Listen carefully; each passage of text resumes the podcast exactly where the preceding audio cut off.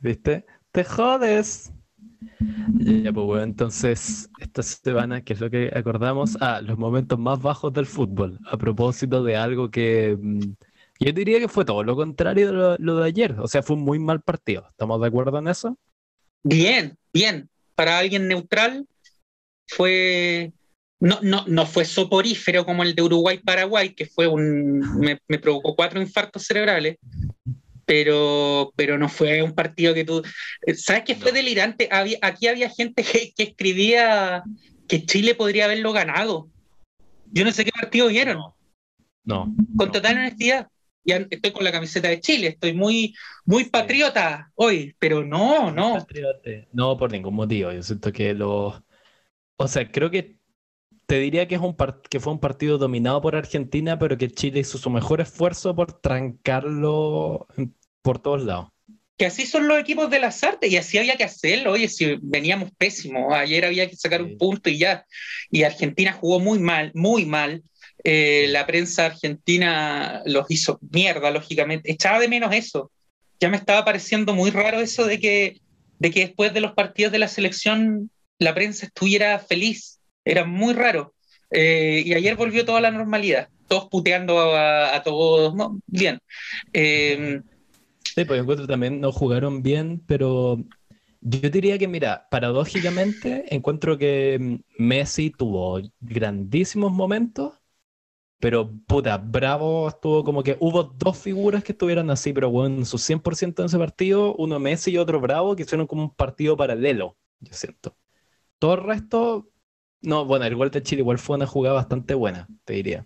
Sí, Gary Medel, que parece que tuviera 22 años y y midiera tres metros, ¿no? Fantástico.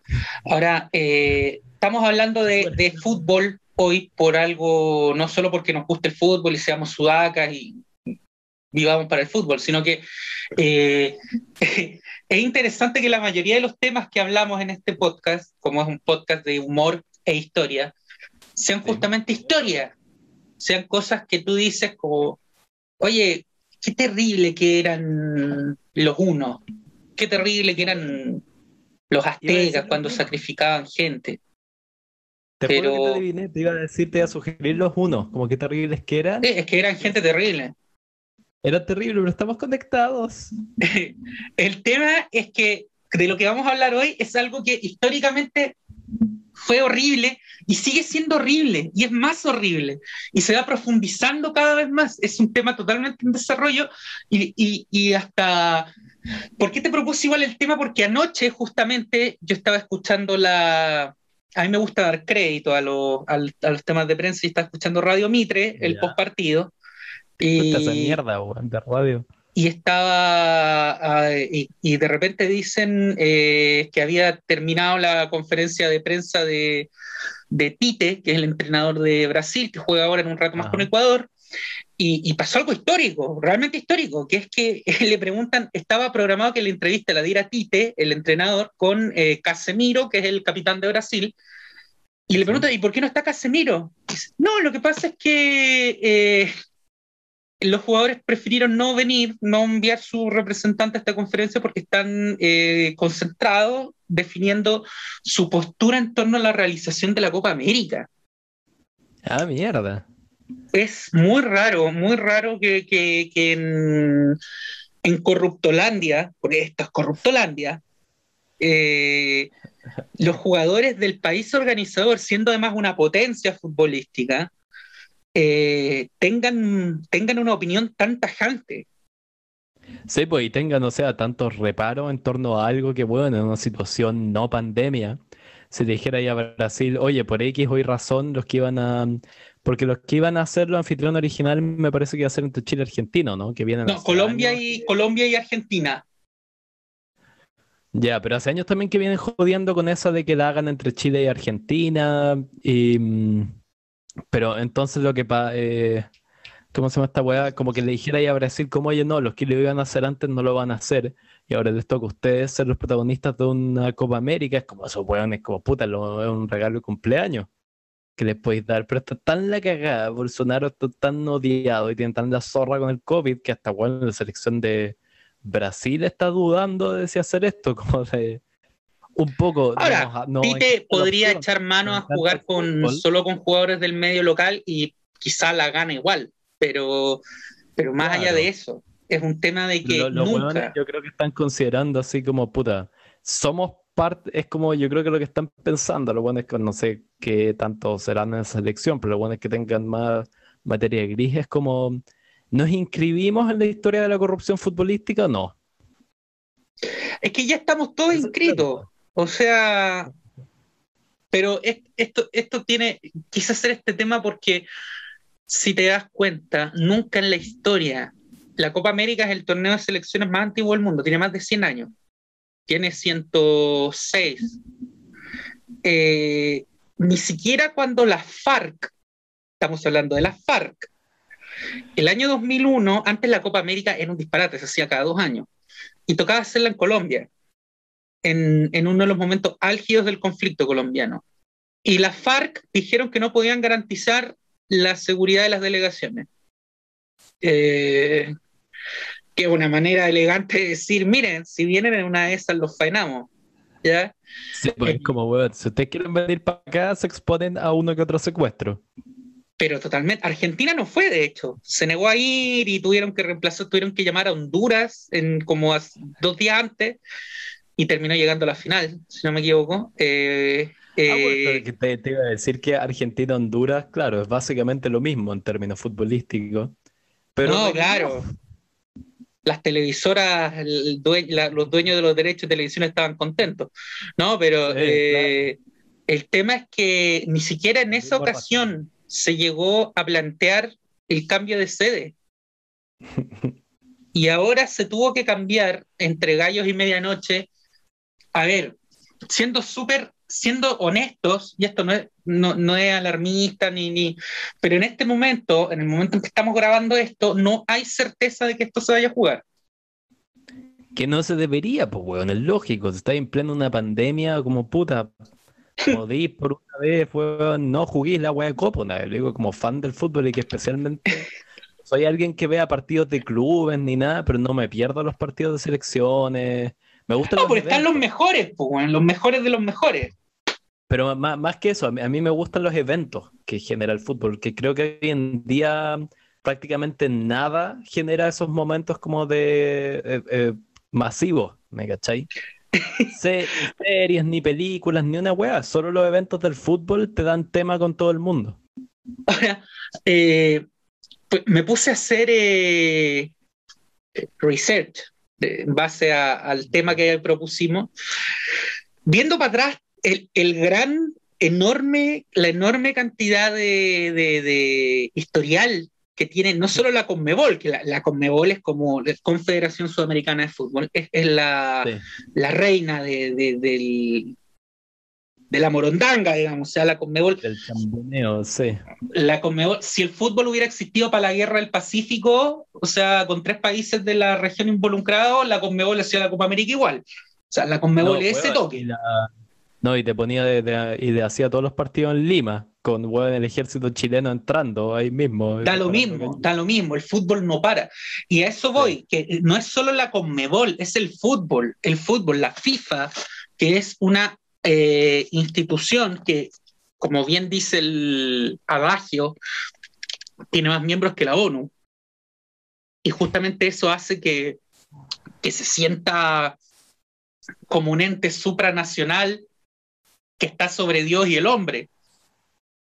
¿Sabéis, tenéis idea de si es que Taiwán es miembro de la FIFA? Taiwán es, Taiwán tiene un tema justamente por eso, por el, por el asunto este de soberanía discutida, de que ni ellos saben qué son, porque hay, hay taiwaneses que quieren ser Taiwán, hay otros que todavía añoran con recuperar la soberanía de toda China y otros que no quieren, ya, ni ellos saben lo que son.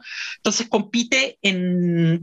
No, pero la FIFA no, no, no se iba a perder un mercado de, no sé cuántos millones son en Taiwán, pero es gente con mucha plata, eh, compiten como China Taipei. China Taipei, cacha. Taipei es la capital, China Taipei, juega China Taipei. Porque te cachai muy, muy, muy a la rápida, en 10 segundos. ¿Por qué es el problema con China y Taiwán? Porque oficialmente el gobierno de China eh, de la República de China, Taiwán, eh, aduce soberanía sobre toda China. Ellos son los herederos del de Chiang Kai-shek, del, que era el, que fue derrocado por la China comunista. Ellos dicen que son la verdadera China. Esa es su postura oficial. Sí, pues son unos como falsos, weón, como unos eh, puta, ladrones del trono, weón. Pero son una isla culiada que no corta ni pega. Entonces, weón, obvio que el otro y los otros son los chinos. Entonces le hacen bullying para arriba y para abajo. Claro, es básicamente es un día vamos a hablar, obviamente, uno de los grandes temas históricos que, porque además son, son muy, muy, es muy interesante porque eso de que haya un país que aduce ser otro país es muy, muy freak. Pero... O sea, claro, y que uno que aduce ser otro país y que el otro país, weón, lo mandonea y hace lo que quiere con él para arriba y para abajo. Es, es, muy freak. Esa weá que en la ONU tú no podéis decir eh, Taiwán. No, no, no. Tú no puedes tener relaciones diplomáticas con ambos, no te dejan. Eh, y puta, si eres un país que está tratando de sacar rédito comercial, es difícil la elección, pues, weón. o sea, ambos son, ambos son potencias comerciales importantes. Ya, pero una es la número uno y Taiwán, ¿cuál será? Siendo, siendo generoso, puede que esté entre los 10. Sí, tienen mucha plata más que, más que nada. Claro. Eh, volviendo, al tema del fútbol, eh, vamos a repasar durante el desarrollo de este programa las grandes chambonadas de la historia del fútbol, porque como ustedes, el fútbol no es que haya, haya empezado a ser un negocio grande desde la, globalización, y, o sea, sí, posterior a, la caída del comunismo, digamos que el fútbol se masificó a tal nivel que, que ya tiene una cifra estratosférica, que hasta hasta el inicio de la pandemia, probablemente ahora eso va a empezar a cambiar, estaban recontrainfladas y daba lugar a esto de que un jugador ya valiera 120 millones de euros, que era una cosa lunática. Eh, pero desde antes, desde mucho antes, la FIFA se comportó, eh, y esto no lo digo yo, lo dice gente especializada, colegas especializados, eh, se comportó más que como una organización deportiva, como una organización criminal una supramafia eh, interestatal que contaba con el beneplácito de todos los gobiernos, porque llegó a mover tal, tal nivel de plata y de capital simbólico que, todos los gobiernos querían estar en buena con la FIFA. Claro, como unos facilitadores básicamente del comercio que funcionaba detrás de, de todo el sistema. O sea, la FIFA nunca, estuve buscando, ¿ah? Y salvo el caso del apartheid con Sudáfrica, que eso fue un tema nacido a partir del boicot y, y, que principalmente se da porque el Comité Olímpico Internacional dice ya basta. Pero, no, pero la, situación, pues, weón, bastante extremo, que para el apartheid es como ya, bueno, ya. Ahí no. Pero es que por eso digo, hay que pensar en la FIFA, la FIFA ya existía para la Alemania nazi. y la Alemania de Hitler jugó fútbol. Sí. O sea, Hitler se piteó a la mitad de la directiva del Bayern Múnich, que eran judíos, y la FIFA no, no, tuvo problema, ¿cachai? O sea, eh, bueno, era, una época todavía muy primigenia, no tenía el poder que todavía, de hecho, no sé, recién se había hecho el primer mundial en Uruguay, pero después, ¿sabes dónde se, se hace el primer mundial en Europa? Esto es hermoso. 1934. Ah, 1934, primer mundial en suelo europeo. ¿Dónde lo hacen? 1934, puta, no sé, weón. El, no, estaba disuelto. Me tinca que en alguna de esas como nuevas naciones que nacieron después de la. No, no, no, no, no, no, no. La Rusia leninista, weón. No, no, no, no, no, no, no, no. no, ¿dónde? A ver. El, el eh, Mundial de 1934 hecho en la Italia fascista. Ah, ya, ya, Betica, porque claro, sí, era demasiado obvio sé que fuera la Alemania nazi, pero es una buena... No, la Alemania nazi tenía sus Juegos Olímpicos. O sea, a esta gente, insisto, en, general el mundo del deporte nunca le ha importado mucho el tema sociopolítico, pero particularmente a la FIFA se lo ha pasado, si no se lo ha pasado por el rafle, se ha directamente aprovechado del asunto. Sí, pues bueno, no sé, y ahí me imagino que varios casos habrán ocurrido como de bota weas así hasta que se solo loco, como que siempre a medida que te va como van pasando las huevas horribles en la historia, se van reemplazando uno a otro.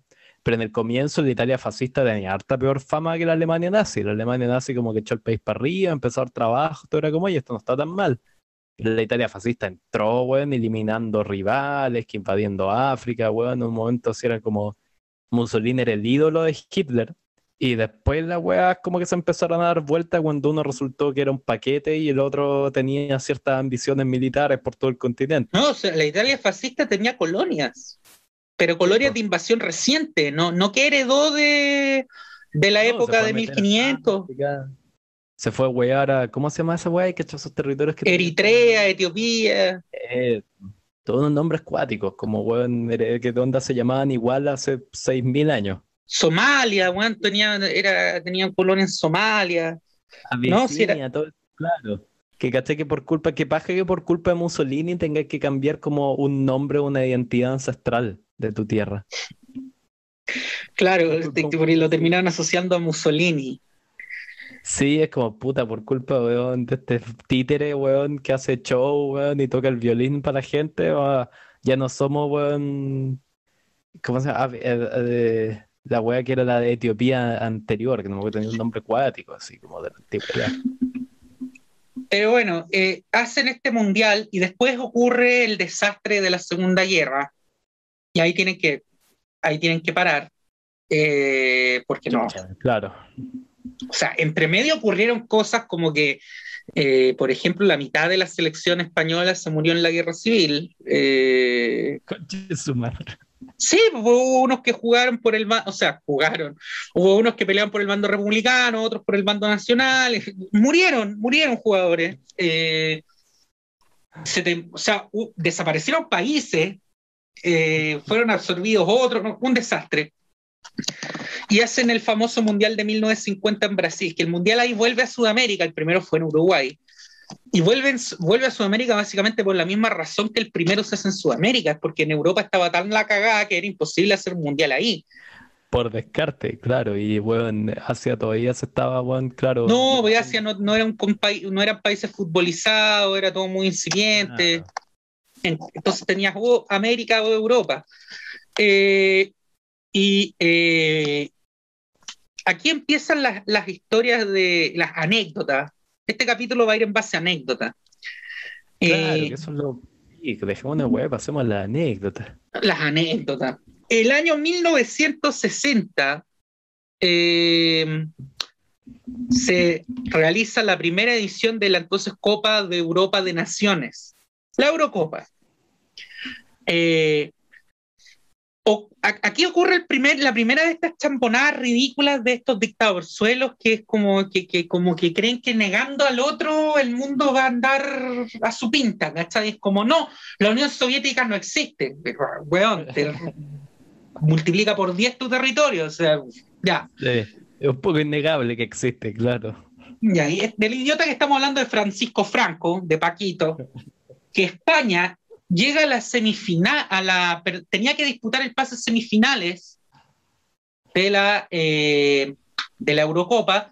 Estas semifinales y final se iban a hacer en Francia, entonces estos cuartos vendrían siendo cuartos de final. Era eh, por eh, definición de ida y vuelta. Uno lo tenían que jugar en Madrid y el otro lo tenían que jugar en Moscú. Franco no quiso ir a Moscú. Eliminó a España. Listo. Listo. Y la Unión Soviética iba a terminar siendo campeona en la definición jugada en Francia. Ah, me estoy weando, la Unión Soviética fue campeona de fútbol. La primera. De Europa, de Europa. Qué notable, por la chucha. ¿Cómo no podemos tener una Copa del Mundo en Chile si hasta weón? estuvimos a punto. Y justamente eliminando a la Unión Soviética un país que nació el 17 y técnicamente se acabó el 90, consiguió un mundial y nosotros no. No, no, una Eurocopa, una Eurocopa.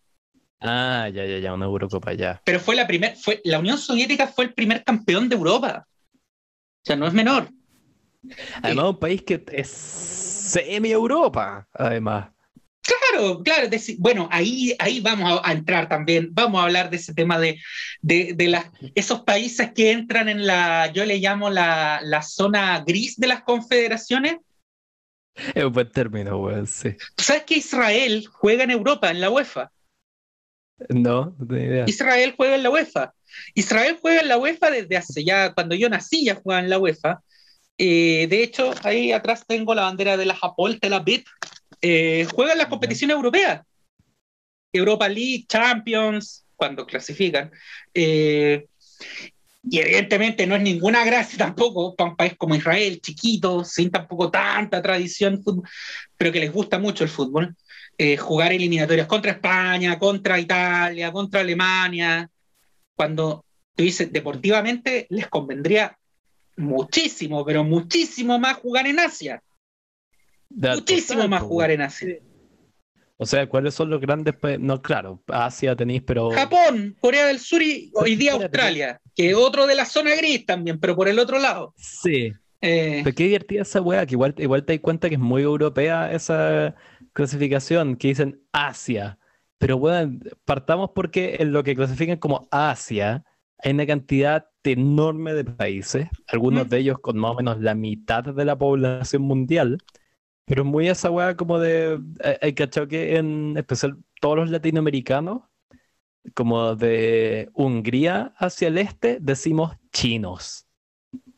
Claro, son todos chinos. Son todos. Chinos. A pesar de que allá vive la mitad de la población mundial y que tienen mucho más importancia y poder el socioeconómico que nosotros, ah, chinos.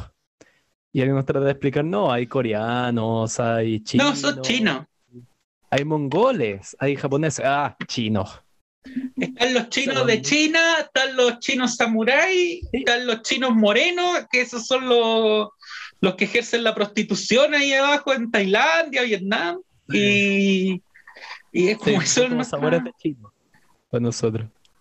No, pero caché que Israel juega en, en Asia, perdón, en Europa, eh, claro, por un tema por un tema de afinidad cultural, etcétera, etcétera, pero básicamente por la FIFA no sabía dónde meterlo. Inicialmente Israel jugó en Asia, fue campeón de Asia, ganó la Copa Asiática de Naciones, pero fue se volvió insostenible la situación. ¿Por qué? Por la guerra con los árabes. Obvio, o sea, mira, piensa que cuando tenéis partidos entre como sociedades que no tienen conflictos armados una con otra, ocurren problemas post partidos y los hinchas rompen cosas, no sé. Se agarra, ¿cachai? ¿cachai? Esa historia de que si vais a la Basílica de San Pedro, la Pietad, la famosa esta obra, ¿cachai? De escultura de Miguel Ángel que tiene la Virgen María con Cristo en el brazo. ¿Cachai? Que si la vais a ver de cerca, el Cristo tiene una cara rarísima. Como que tiene una cara así como de esas influencers de Los Ángeles que le hicieron demasiada cirugía y ya, no, y ya se ven poco humanas. Ya tiene esos rasgos. El Cristo, estando allá, yo pregunto, oye, qué rara la cara este weón. Y me explicaron que es porque en una final de una Eurocopa en que jugó alguno de los equipos más bestias de Inglaterra, donde tuvo el, el City o el United. Claro, City. Llegaron los hooligans para allá en una final con Italia y dejaron tal la cagada que se metieron hasta dentro del Vaticano, que técnicamente está invadiendo una... una Otro, claro. Sí entraron a la Basílica de San Pedro y un hueón con un martillo le formó la cara al Cristo de la Piedad de Miguel Ángel, un hooligan inglés. Y weón, tuvieron que reconstruírsela así como pudieron, pero el Cristo lo veis y tiene como un ojo por acá, otro, es medio así como. Tiene wow. más hecha por Picasso que por Miguel Ángel. Wow, eso es grave, weón. O sea, se echó patrimonio de la humanidad. Pico, un inglés borracho dañó patrimonio bueno, invaluable de la humanidad. ¿Para qué veis? Entonces, bueno, imagínate tener final de fútbol, weón, de la... No, no, y bien lo sabemos acá en el sur, que los, israelíes con cuatro chelas se ponen peligrosos. Pero el tema es que... De final de fútbol, Israel-Palestina. Es que ahí estaba, ahí estaba el tema, que, por ejemplo, esto en Sudamérica no estamos acostumbrados, pero en Europa pasa mucho, que, por ejemplo, se sabe que no puedes poner a, por un tema político, no puedes poner en un mismo grupo, en teoría, no puedes poner a, España con Gibraltar, porque España no reconoce la existencia. Eh, no puedes poner en un mismo grupo a, Ucrania con Rusia, pues, weón. Si tienen, tienen medio país ocupado, ya, no podéis ponerlo. Pero es uno con uno, ¿cachai? Entonces, si sale uno en el sorteo, lo cambia. Pero acá la weá era en los sorteos que puta, salí Israel y no, es que hay que cambiarlo de grupo porque acá está el Líbano. Ya, pero ¿y dónde nos movemos? Puta, acá está Jordania, weón. Ya, no, pero es que entonces saca Jordania y ponemos ¿A quién? A Yemen, weón. Entonces, al final estaba peleado con todo. Y hubo un periodo, que esto fue surreal, que no sabían dónde ponerlo. ¿Y sabéis dónde jugó? Por favor, dime que en América, weón. Oceanía. Oceanía. Israel jugaba la, la, eliminatoria de la Copa del Mundo con Australia y Nueva Zelanda. Y como esas micronesias, esas islas que andan dando vuelta por ahí. Sí, en ese tiempo eran poquitas las que tenían selección todavía. Después fue el boom de toda esa. Y tanto, tanto el boom que Australia, la otra zona gris, Australia se aburrió y dijo: ¿saben qué? No, no, no, no queremos. Primero, porque, puta, el único partido de verdad que jugamos es contra los kiwis, contra Nueva Zelanda, que ya son malos, porque son malos, pero son, son malos, ¿qué le vamos a hacer? Son unos troncos de dos metros entonces los buenos tienen que jugar rugby, ya. No fútbol. La verdad es que ya. Ese es nuestro gran rival a vencer. Y así todo veces perdí. Entonces, el resto se lo pasaban jugando contra Papúa Nueva Guinea, Kiribati, weón, puta Tuvalu. Y después, como no tenían el cupo completo para el Mundial, nunca han tenido un cupo completo, tenían que jugar un repechaje. Y el repechaje, por lo general, ¿con quién lo mandaban? Con el quinto de Sudamérica. Entonces se terminó volviendo un clásico Australia-Uruguay. La weá es que los australianos dijeron, weón, es que no si queremos volver a un mundial, no nos pueden seguir poniendo un partido definitorio con Uruguay a doble partido, weón. Sí. Puta, es un viaje como de 20 horas que te hacen jugar con 5 días de diferencia. Horror, pues, weón. Puta, con eso que me dijiste, todos los Micronesia, Tuvalu, eso todo eso, me creo esta weá, de todos esos países chicos como el sudeste asiático que tienen nombre de chicle. claro, Guam. Sí, Guam, Tuvalu, todos tienen nombre como de chicle cuyo eh, target de venta son adolescentes. Claro, me da un Kiribati. Sí, sí. La verdad cuando era chico y estaban, te daban, no sé, por alguna razón lo dan acá en Chile, esas publicidades de, mm, Bubalú es chicle globo. Bubalú y el Film Flap. Eso, que eran como unas weas que las compraba en Argentina, decía como 20 por un peso. Y uno decía, chucha, las weas baratas, weón, por un peso, nada vale. Ahí iba a comprar y no lo encontraba. Pero bueno, esos, esos, todos esos países tenían la wea chistosa de que literalmente cuando tenían que juntar a la selección para jugar un partido, había un weón que en la mañana había estado en alta mar pescando albacora. Dejó el. Y bueno, onda, mientras llegaba, se acercaba a la, a la playa, se cambió al equipo futbolístico, Dejó las redes en el, en el bote y se fue a entrenar. Pero bueno, y a la FIFA, a ver, ya vamos a ir al episodio quizá más grotesco de. Es que hay varios, no sé ya ni siquiera si calificaran más grotesco uno que otro, pero el, el 64 Cuatro años después del berrinche de, Paquito, España vuelve a estar en la misma situación. La diferencia es que ahora a España le tocaba eh, organizar este cuadrangular final en Madrid. Llegaron a la final, esta weá ya, el sueño húmedo de Franco. Llegaron a la final eh, España con la Unión Soviética. Uh, cocha, weón. O sea, no eran tan malos los soviéticos entonces. No, pero sí. La Unión Soviética, de hecho, tenía evidentemente la idea de devolver el, o sea, puta, no, no fuiste a jugar allá, nosotros tampoco jugamos. Y no, o sea, la UEFA le dijo, weón, tienen que jugar en la final, no puede ser un campeón por default. Weón, Franco armó el Santiago Bernabéu, el estadio del Real Madrid, que todos sabemos que fue el equipo de Francisco Franco que lo utilizó como pantalla política. Sí, sí. Bueno, Franco vio el partido en el palco real que es el que hoy día ocupa cuando, si quiere ir a ver los partidos, eh, Felipe VI, aunque él es del Atlético de Madrid, pero si quisiera, tiene un palco real en el Bernabéu, eh, presidiendo el estadio, estadio lleno, 67 mil personas, que era el triunfo de la España católica contra el comunismo bolchevique, pues, weón. O sea. Contra el cáncer marxista, pues, weón. Pero es que, weón, los, los, los, los weones de la selección española salieron a jugar poco más que. O sea, ganar o el exilio. ganar o el exilio. Y hay una anécdota en, en, ese partido, que es que si tú le preguntas a muchos viejos, esto fue el año 64, eh, muchos creen hasta el día de hoy que el pase, la habilitación para el gol del título 2-1 la dio Amancio, que es uno de los grandes históricos del fútbol español. Ya. Pero resulta que nunca fue así. La dio otro jugador, se llamaba Peredo. ¿Y por qué todos creen que fue Amancio? resulta que el noticiario, estamos hablando del año 64, el noticiario oficial de la dictadura, que era el nodo, el nodo informativo, eh, ¿qué habrán estado haciendo? Anda a saber tú. Pero no grabaron el, no grabaron el gol.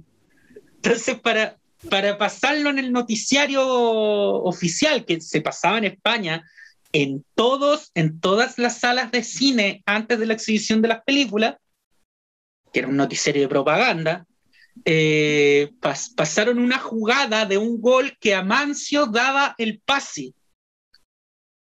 Entonces todo toda la gente creyó que Amancio había sido el que había dado la habilitación para el gol, que le dio a España su primer título, eh, y lo dio otro pobre Gil, que todo el mundo se olvidó, pues, si solo salió en los diarios.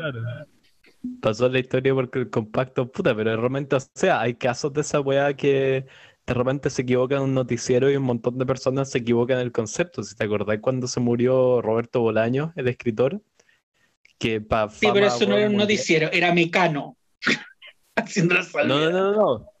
Pero no, creo que fue el Chilevisión, algo así, que la conductora dio la noticia que se murió.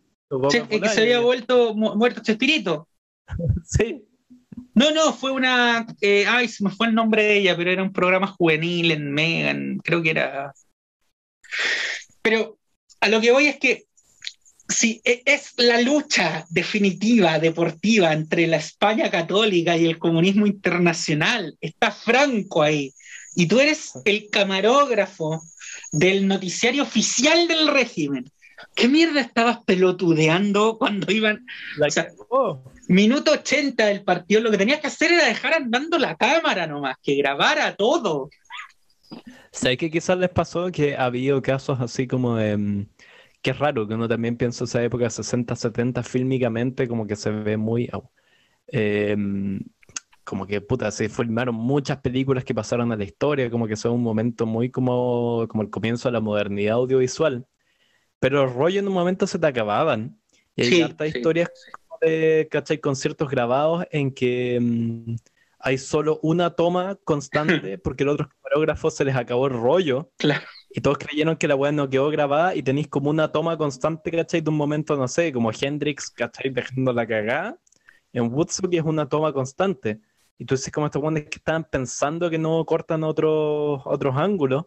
Y es como, no, era el único weón que aún estaba grabando. Está grabando. Quizás eso, quizás se le acabó el rollo, el camarógrafo. Y weón, en ese tiempo se te acababa el rollo y tenía que, weón, era barbárica la weá, tenía que sacarlo físicamente, la weá era pesada, tenía que weón, llevártelo, traer otro, ponerlo. Pero lo que esa época, que tecnológicamente era al mismo tiempo como que estaba logrando, consiguiendo avances, pero como el, teje maneja, así, el, cómo ocurría en la práctica, sigue siendo weón de la edad de piedra. Bueno, 1964 eh, gana la Eurocopa España eh, y acá pasamos a 1966 se hace la elección para eh, la, Copa Mundial de 1978, de 12 años después. El Congreso de la FIFA en Lisboa, Portugal, año 1966, dictadura salazarista, o sea, hicieron el Congreso para elegir a la Copa del Mundo en, en, la plena dictadura de Salazar, daba lo mismo, ya.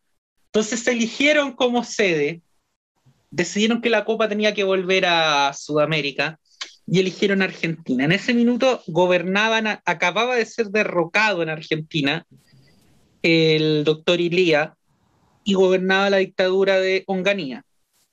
Eh, el tema es lo que iba a pasar después, esto fue 12 años antes. ya eligieron Argentina sabiendo que se acababa de instalar una dictadura militar, de la cual probablemente tenían pocas nociones, todavía estaba esto en desarrollo.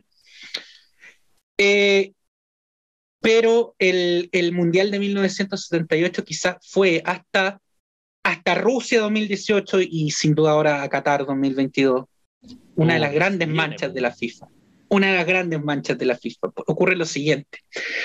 Primero, se empieza a organizar este mundial ya con, todo durante el, último gobierno de Perón, antes de su muerte. Y Perón pone, eh, este es el último peronismo, Argentina en la mierda. Eh, Perón pone a cargo del, eh, de la organización del mundial al al Ministerio de, al Ministerio de Bienestar estaba encabezado por un tristemente célebre personaje. Y cuando tú piensas que un mundial de fútbol, que es una fiesta, la FIFA siempre desde 1930 lo, ha presentado como una fiesta de los valores, la familia, la alegría. Bueno, a la cabeza estaba el ministro de Bienestar Social, José López Rega, el brujo, jefe de la AAA, la Alianza Anticomunista Argentina, un hombre que tiene a su haber una serie de delitos de lesa humanidad. Eh, y esto, esto antes del golpe. Esto antes del golpe. Porque la gente se olvida que durante el, último, al menos durante el último gobierno de Perón, también hubo crímenes de eh, terrorismo de Estado. Eh, tras el golpe de Estado, que aquí la cosa se pone exquisita, eh, el golpe de Estado contra Isabelita, se instala la dictadura cívico-militar y crean la Comisión de Apoyo al Mundial, que se iba a transformar en, este nombre es genial, el Ente Autárquico Mundial 78. Autárquico. Autárquico, no sé por qué, pero autárquico. Ese porque en el fondo... Se autosustentaba. Es que claro, quiere decir que no, no dependía de ningún ministerio, sino que respondía directamente al presidente de la nación, quien tampoco era constitucional. Bueno, se mandaban solo. ¿Y por qué digo que la cosa se ponía exquisita? Porque el EAM 78 estuvo inicialmente dirigido por el general Omar Actiz, que fue asesinado poco después de su creación en un hecho sin esclarecer hasta el día de hoy, pero que se presume tenía que ver con las disputas de poder al interior de la misma junta militar. O sea, lo mandaron matar. Desde adentro. Pero es que una facción interna de la dictadura mandó a matar al otro porque estaban picados porque se había quedado con el, ente autárquico del mundial. Genial. Eh, y como siempre la FIFA fue como miró para el lado. A la FIFA esto no le importaba en lo más mínimo. Fue reemplazado por el general Antonio Merlo. Y él fue el que pasó a dirigir el, el organismo, este LEAM. Ahora, en total, el Mundial costó a la nación, al erario nacional, más o menos unos 700 millones de dólares de la época, de la época, 700 millones de dólares, aunque el monto exacto no ha sido establecido. ¿Sabes por qué? Porque nunca se realizó una liquidación efectiva de los gastos. Nunca hubo una contabilidad de eso. Claro, la tiraron nomás. Eh, se construyeron un montón de estadios, o sea, no un montón, pero se construyeron el, eh, el estadio de Córdoba, el estadio de Mar del Plata y el famoso, el Malvin, que después iba a ser Malvinas Argentina, que es el estadio mundialista de Mendoza. Eh, remodelaron el estadio de Vélez, el estadio de River. Eh, y sabes cuándo recién se iba a, igualar el costo fiscal de organización del Mundial, recién en Italia 90. pero bueno. O sea, estos iban 12 años adelantados en el nivel de gasto para un evento, un mega evento deportivo. ¿Cachai que además uno siempre escucha cuando sale esta weá que la FIFA, como que uno de sus discursos es que están como por arriba de la política, están por arriba como de las rencillas internacionales. Y es como ya, efectivamente, como que no se, no se mezclan esas cosas, pero no es porque estén por arriba, es porque como que fueran ley por tu hoyo, por debajo. Mira, esto, esto, por ejemplo, esto está en Wikipedia y es una declaración que está en la prensa a la época. El entonces ministro de Hacienda de la Nación, Juan Alemán, señaló, esto es textual, que cualquier empresa privada lo hubiese construido el, mundial por un 20% de lo que costó. Ya, o sea, toda esa plata se fue para los bolsillos de los organizadores. Pero, todo se fue para los bolsillos de los organizadores. Y fue un mundial particularmente grotesco, porque ya sabemos, en el intertanto ocurre el, golpe de Estado, se instala la dictadura cívico-militar y empieza la, mayor política de persecución de, opositores y de crímenes de lesa humanidad, de, terrorismo de Estado de la historia argentina. Eh, 30.000 personas desaparecidas, muertas, eh, y se dieron hechos francamente eh, grotescos, de mal gusto.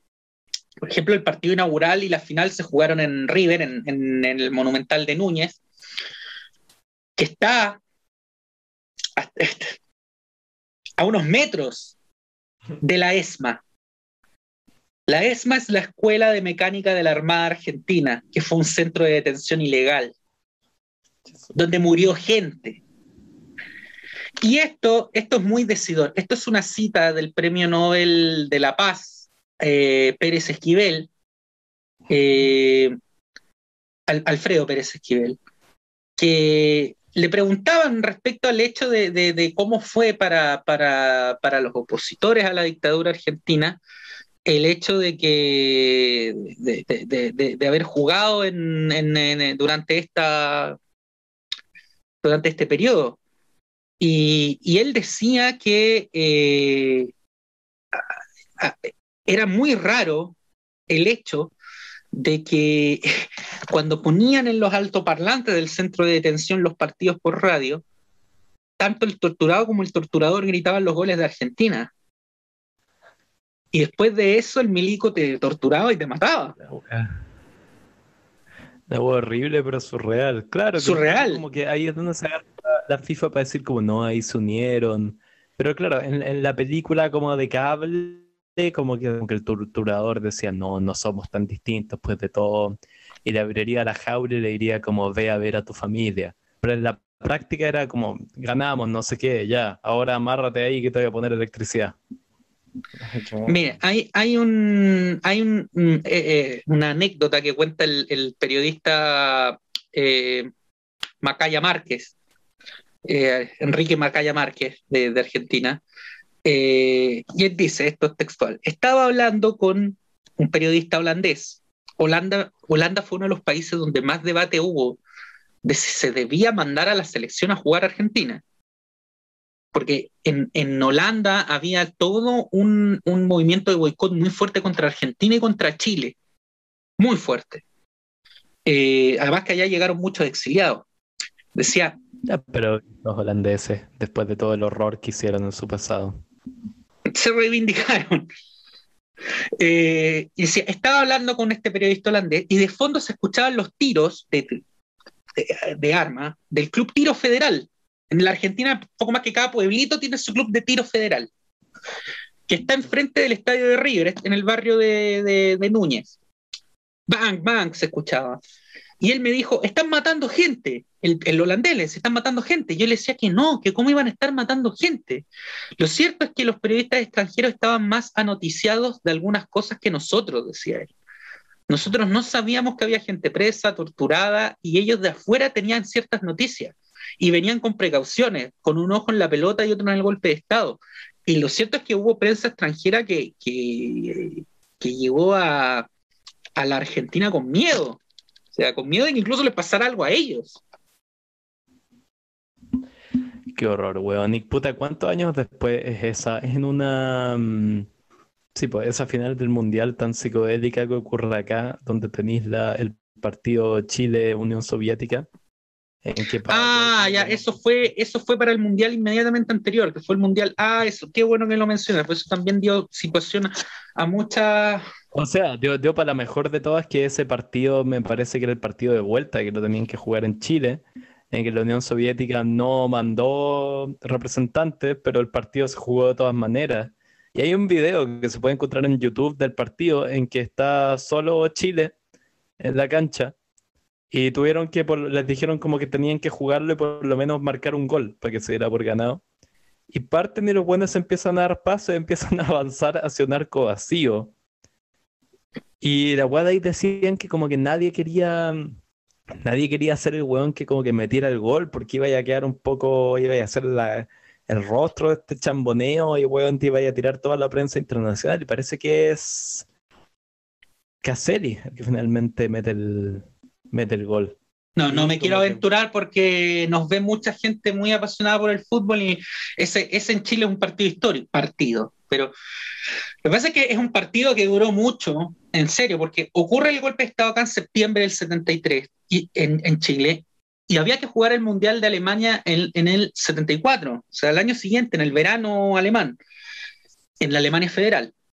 Eh, Chile teniendo como base el equipo de Colo Colo 73, que estuvo a punto de ganar la Copa Libertadores, que le robaron la Copa Libertadores de América, eh, y que su, gran estandarte era justamente Carlos Caselli, que nunca ha escondido que él es de izquierda, o sea, es un hombre de, marcadamente socialista, socialdemócrata, digamos. Eh, la madre de Caselli, de hecho, fue torturada.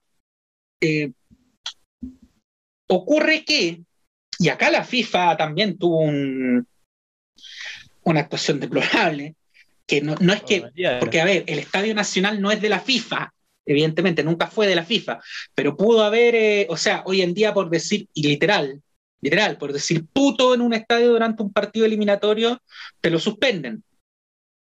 Por decir puto, maricón, gritar o gritar negro, judío, lo que sea, y te suspenden en el estadio. A Chile le va a pasar años después.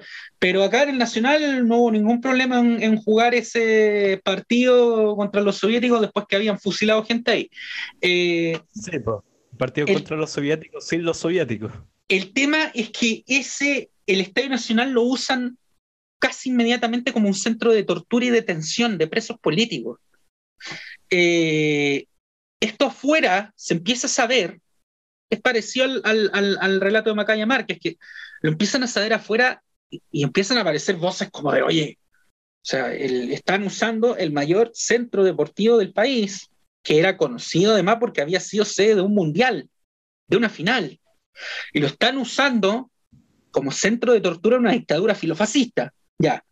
Eh, Chile estaba jugando las eliminatorias Alemania 74 y, y la verdad es que había mucha expectativa en lo deportivo de que Chile, gracias a este Colo Colo 73, pudiese volver a una Copa del Mundo, porque Chile había ido, eh, había ido a Inglaterra 66 y después queda fuera de México 70. Entonces Alemania 74 representaba la oportunidad para el fútbol chileno para despegar y aprovechar esta buena generación de Colo Colo, eh, y se trunca todo con el golpe de Estado. Se trunca todo al nivel de que hubo, hubo jugadores profesionales presos. Eh, Está la, historia de muchos de jugadores de Colo Colo yendo a y, de la U y de, yendo a sacar compañeros a la cana porque eh, tenían o porque simpatizaban con Allende o porque alguna vez habían dicho algo bueno de Allende o porque alguno tenía su militancia en el Partido Comunista, en el Partido Socialista, en el MIR y, ahora. Y fue, y fue, y fue bastante, bastante complejo. Eh, ocurre que por esas causas y azares del, destino, eh, queda emparejado Chile en, estos repechajes. En estos repechajes intercontinentales, eh, queda emparejado Chile con la Unión Soviética para jugar, eh, para jugar el, repechaje para ir a, a Alemania 74. Eh, era un partido de ida y vuelta que se repesca intercontinental que da un cubo para la Copa del Mundo. Eh, el partido de ida, si tú buscas imágenes en, en YouTube, tiene que haber alguna, pero si buscas imágenes del, partido de ida en Moscú, eh, son muy pocas las que, las que hay, porque solamente lo transmitió la, la televisión estatal soviética. No, te decía que eh, había, mucho, mucho rumor afuera, o sea, no era rumor, era verdad, de que estaban usando el, Estadio Nacional como campo de concentración urbano. Eh, entonces Pinochet, agrede, quiso usar eh, esto como una, un lavado de imagen internacional y quería que viniera la mayor cantidad de periodistas extranjeros, ojalá europeos, posibles a ver esto. De hecho, la idea original era que hubiese venido la Unión Soviética. Claro, para que vieran, mira, no está pasando nada, no hay nada, el estadio es solo fútbol. Es un país deportivo y sano. Exactamente, exactamente, al, más puro estilo de como fue en Argentina después de los argentinos somos derechos humanos, ya, Pinochet era lo mismo. Pinochet quería que viniera acá, puta, hasta Khrushchev a ver que esto era lo más grande que había, y los soviéticos no vienen. Y Pinochet arma este, que iba a ser una, una, tónica después durante su dictadura, arma este, esta tarde apoteósica en el Estadio Nacional, eh, que si no me equivoco, incluía un amistoso de la selección chilena, no me acuerdo con qué equipo, si con Santos o con un equipo sudamericano importante. Ahí ya eh, tenía como una, un matiné de eventos deportivos.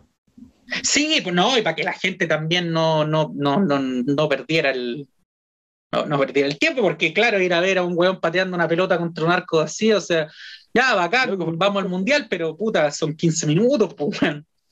Sí, pues literalmente, como te digo, el video está en YouTube, yo me acuerdo haberlo visto alguna vez, son los weones así, es como un... Y creo que hubo comentaristas también. ¿Cómo? Creo que hubo comentaristas no, sí, por eso te digo, todo, todo, todo armado, todo armado para que, para que fuera un gran evento nacional y, o sea, todos se prestaron también para eso, las radios, los diarios, como tratando esto como que fuese de una clasificación normal de Chile a un mundial. Sí, pues como aquí no está pasando nada raro, bueno, y si, y si el otro equipo no está, Claro, es como, bueno, el otro equipo no quiso venir. El otro equipo no quiso venir. Se la pierden. Claro, esa es Exactamente.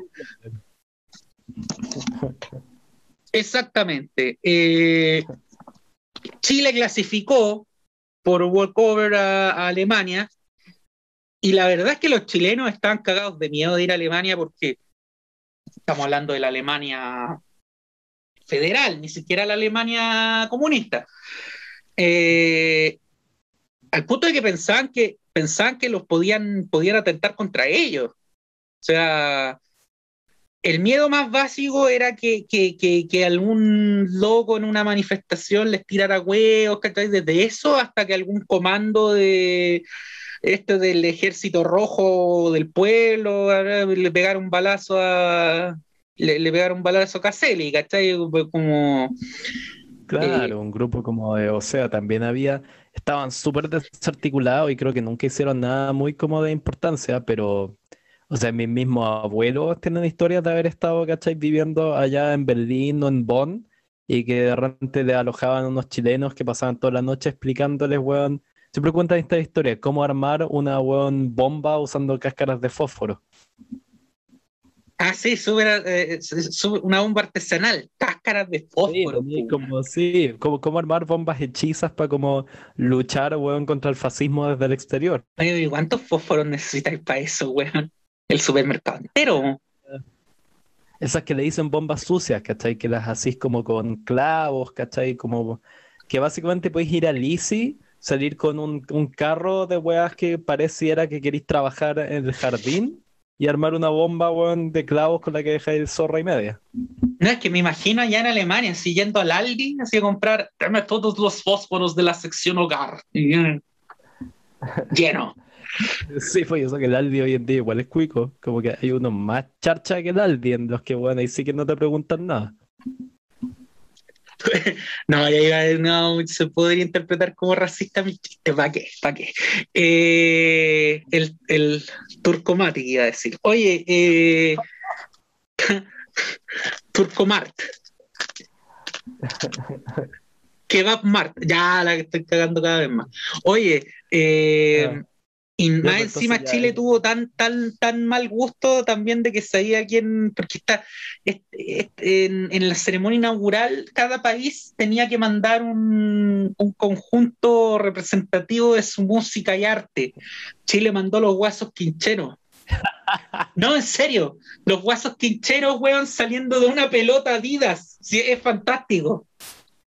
¿Qué está ese video? Está, está en blanco y negro, pero está, está está este carcamal del Maquena saliendo con su guitarra culiada ahí en, el, en Berlín, weón.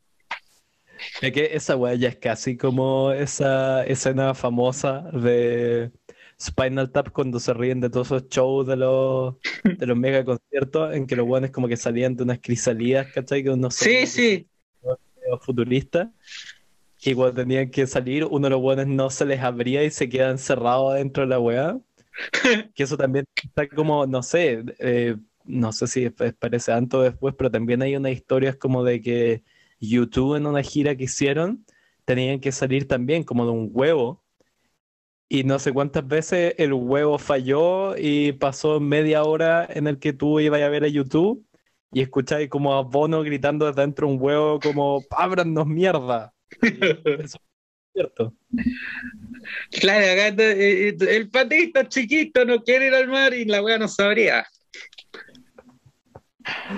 Sí, pues bueno, o sea, qué ganas de que hubiera fallado, weón. No, pero la FIFA tiene una historia eh, muy estrecha, weón, con las dictaduras que se ha prolongado en el tiempo, les da lo mismo. yo te ponía, cuando hicimos la reunión de pauta, te ponía como ejemplo reciente. Lo que pasa es que acá no se supo porque África a nadie le importa, ¿cachai? Pero cuando hubo la, antes de la actual pandemia coronavirus, hubo una epidemia quizá incluso más terrible, que fue la de ébola en, África, porque ah, te da ébola y te morís, pues, weón, no, no. Eso, eso te iba a decir, el ébola no alcanzó a ser pandemia mundial, es mucho menos contagioso, pero es una enfermedad que debe tener, si no 10 veces, por lo menos 3 veces mayor que posibilidad de matarte que... Mucho más. y el ébola es una muerte horrenda. Horrenda, literalmente te, puta, te, te así caca, weón. ¿Sí? Cagáis los órganos, pues, weón, sí, es horrible. Sí, pues, sí.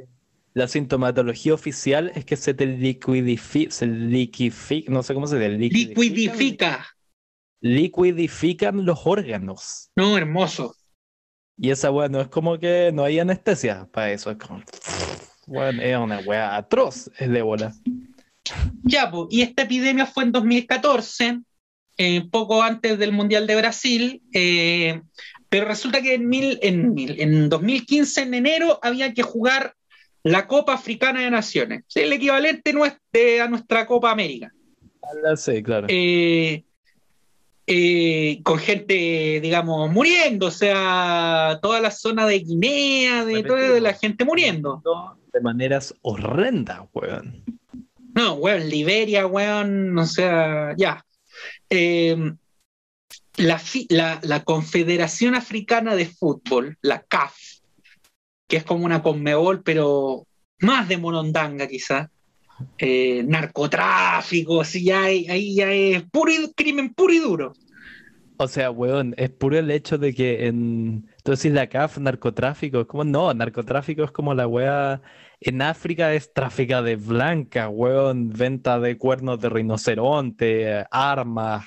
De ese nivel estamos hablando. Narcotráfico es como esa wea de novatos.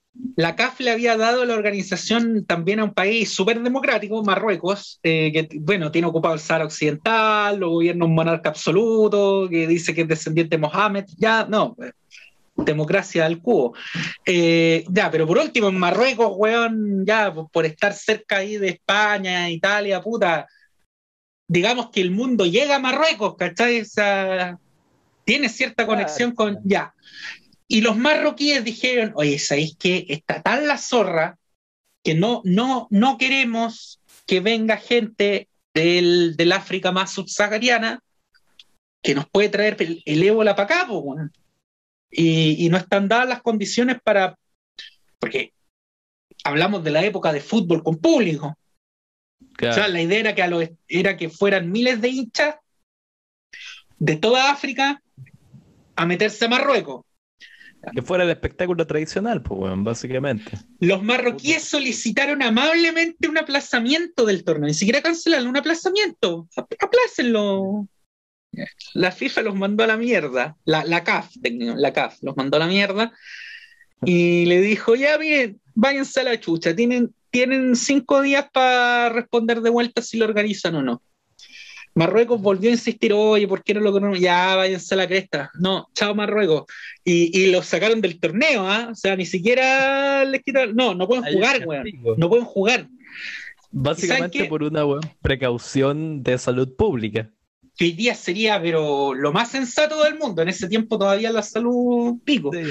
2015, ¿ah? Eh, eh, ya, pico, ¿saben a dónde la vamos a llevar? ¿A dónde, weón? Guinea Ecuatorial. Guinea Ecuatorial. Un país gobernado, weón, el, único país africano donde se habla español, así que si hay algún ecuatoguineano, hola. Eh, la weá es que en Guinea Ecuatorial gobierna eh, Teodoro Obiang, que es básicamente el Pinochet africano. Eh, de hecho, Teodoro Obiang tenía cuentas con Pinochet en el mismo banco, en el RICS. Eh, la diferencia es que Obiang sigue gobernando sin ningún tipo de problema y no tiene atisbo de querer irse. Y Obiang, en su infinita misericordia, levantó una copa africana como en dos meses. Y, estaba, pero weón, contento, era como gracias a la vida, weón, y Guinea Ecuatorial va a poder hacer una copa africana, weón. y, Guinea, Ecuatorial no fue tan afectada, pero estaba al lado, al lado de los países donde estaba la mierda. Sí, pues, y bueno, volvemos a decir, el ébola tuvieron que hacer, o sea, obvio que el COVID ha sido atroz y todo eso, pero el ébola era una weá, era un pánico contener esa enfermedad. Dentro de todo el COVID también ha sido como de... Mm, o sea, la, reacción en su momento era como se fue a otro país, era como puta, ha sido dentro de todo bastante burocrático la manera de lidiar con el COVID. Sí, el ébola es una wea, entra ahí en pánico, es como entró el pánico, en, entró el ébola en mi país, es como todos vamos a morir, es ese tipo de enfermedad. Pues pregúntale a los españoles cuándo fue lo del cura este Pajares que se terminó muriendo de, ébola y todos pensaron, weón, que, que listo, acá se acabó España.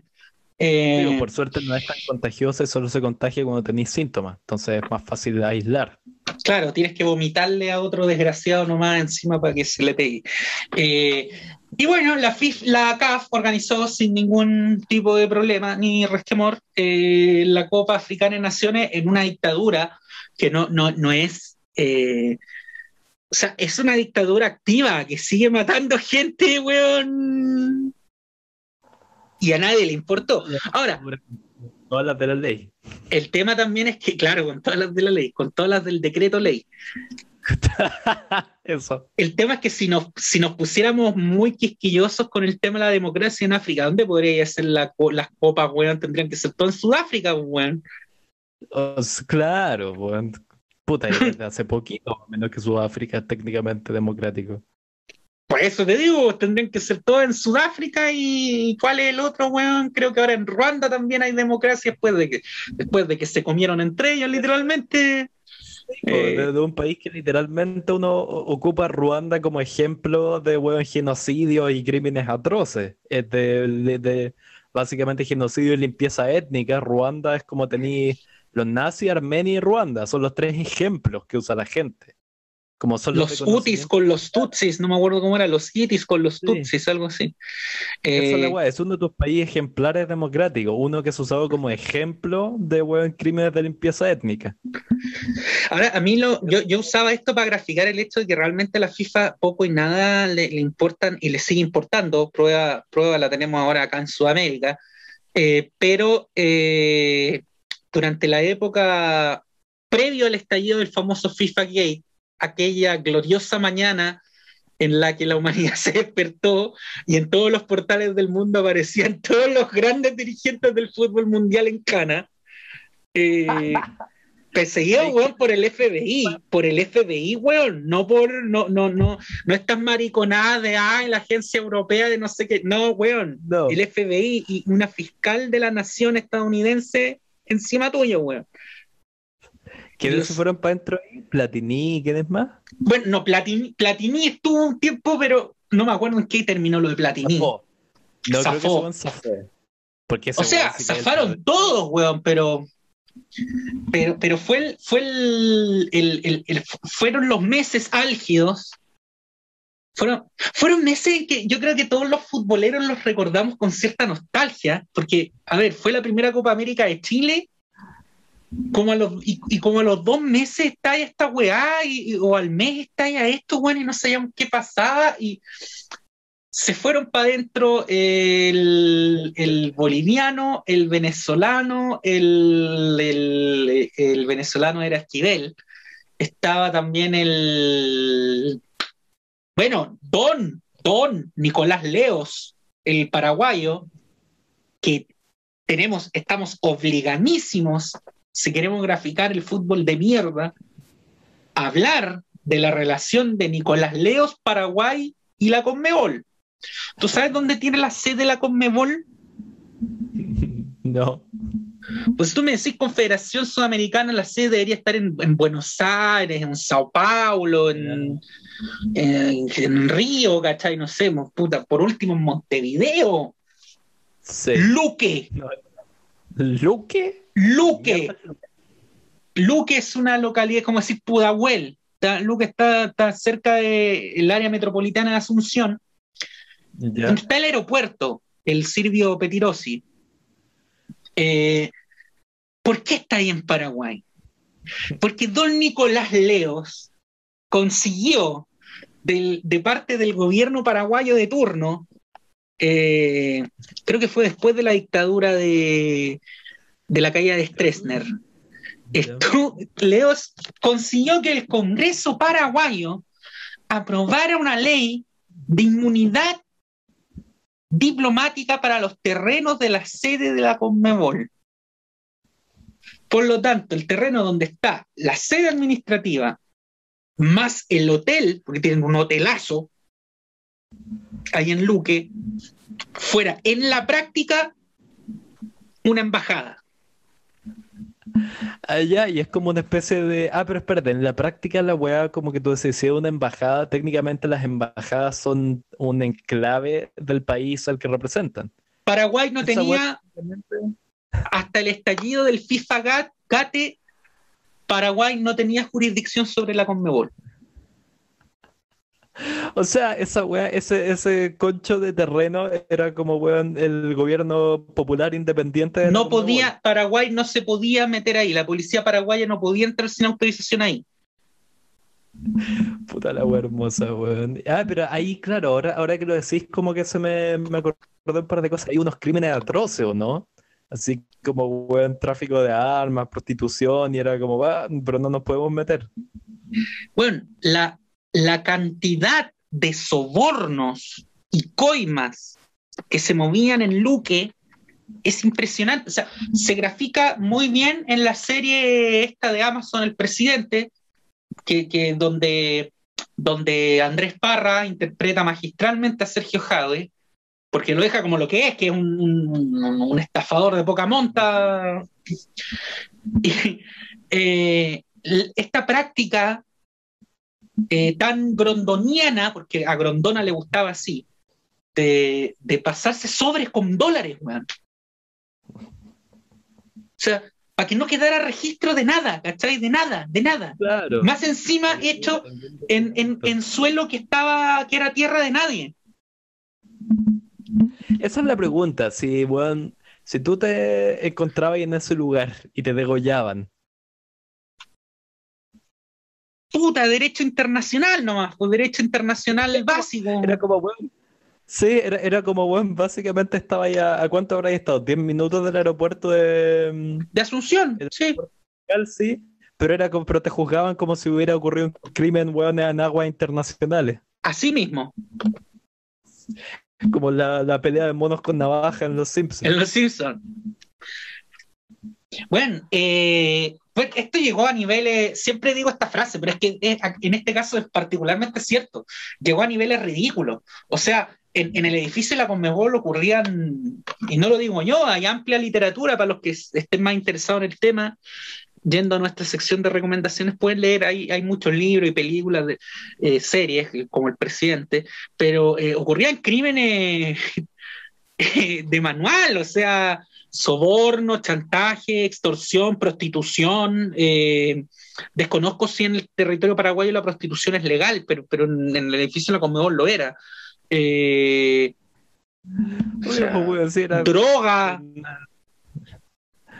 Territorio, weón, sin, sin Dios ni ley.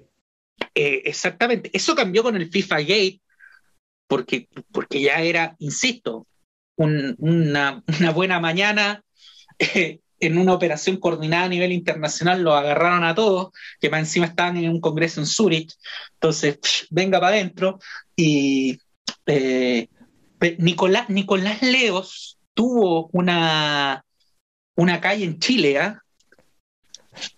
La gente no se acuerda, ¿ah? pero tuvo, hay que tener memoria.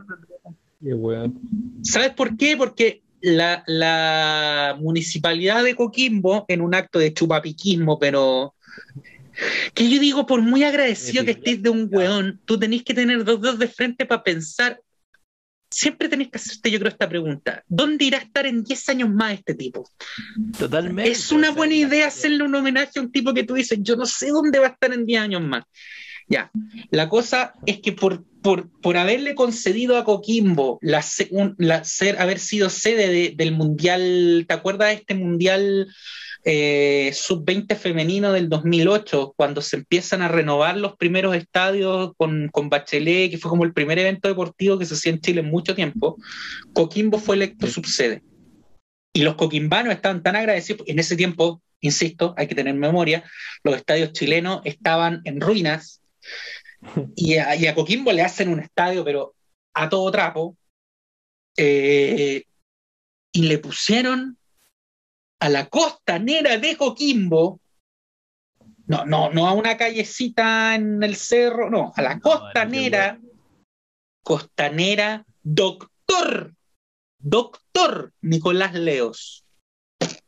Además que, bueno, es grotesco, porque además las costaneras generalmente es la avenida, no solo una avenida central de cualquier buen ciudad con costa, sino que es, normalmente donde los turistas más van a ir a pasear.